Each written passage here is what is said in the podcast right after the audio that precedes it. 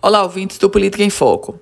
O Consórcio Nordeste traz agora uma recomendação para todos os estados. Uma fila única para as unidades de terapia intensiva. É o comitê científico que foi formado pelo Consórcio Nordeste.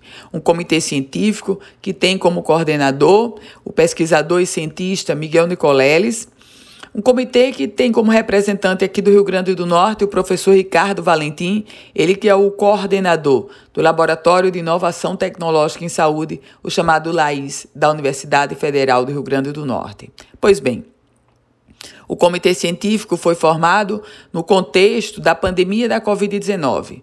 E agora, é esse comitê que emite uma recomendação para os nove estados da região adotarem uma fila única para leitos de UTI.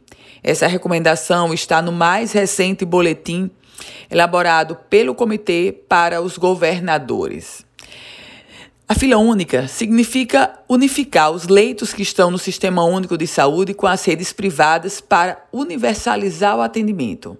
A regulação Segundo o comitê, deve incluir leitos da rede própria, dos contratados com entidades filantrópicas e ainda os leitos da rede privada que estão à disposição dos planos de saúde complementar.